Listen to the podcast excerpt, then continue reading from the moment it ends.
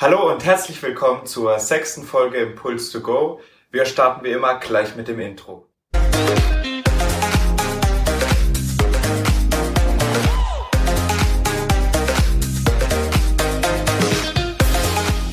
Der Wochenspruch für die kommende Woche steht im 1. Johannes Kapitel 3, Vers 8b. Dazu ist erschienen der Sohn Gottes, dass er die Werke des Teufels zerstöre.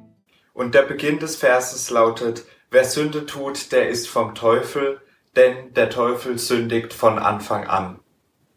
Jesus ist gekommen, um etwas zu zerstören. Das klingt erstmal irgendwie nicht so, wie man sich das vorstellt. Außerdem ist da vom Teufel die Rede. Der Teufel ist eine uralte Figur, bei der die meisten Menschen sagen, dass es sie gar nicht gibt. Höchstens vielleicht an Fasching oder in Filmen. Aber wenn man sich mal überlegt, wofür der Teufel steht, könnte man da auf eine andere Idee kommen. Die Gestalt des Bösen. Der Teufel verkörpert alles Böse auf der Welt. Er ist genau das Gegenteil von Gott. Wenn von den teuflischen Werken die Rede ist, denkt man erstmal an all die teuflischen Taten, von denen zum Beispiel auch in den Nachrichten berichtet wird. Gewalt, Unrecht, Hass, Hetze, Terrorismus und vieles weitere. Vor kurzem wurde beispielsweise vom rassistischen Anschlag in Hanau berichtet oder jetzt brandaktuell die Mordandrohungen im Fußballstadion. Teuflische Werke, die immer wieder in den Nachrichten zu sehen und zu hören sind. Ob da wirklich der Teufel persönlich seine Finger im Spiel hat oder nicht, das kann jeder für sich überlegen. Aber wenn sich Menschen auf solche teuflischen Taten einlassen, dann trennen sie sich von anderen Menschen von guten Beziehungen untereinander und Friede und Liebe werden vertrieben.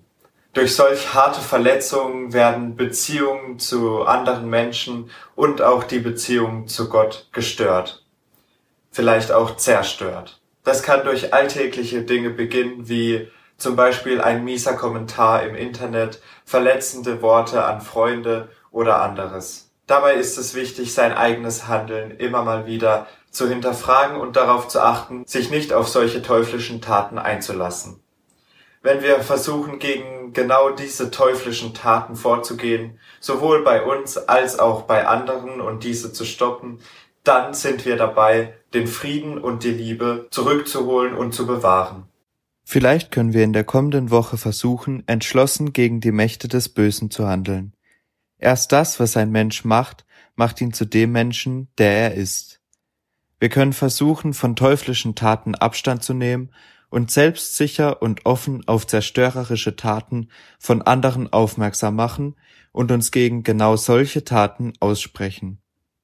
Und wir können versuchen, Beziehungen zu anderen bewusst zu gestalten, ständig auf der Suche nach Friede und Liebe sein. Dazu ist erschienen der Sohn Gottes, dass er die Werke des Teufels zerstöre.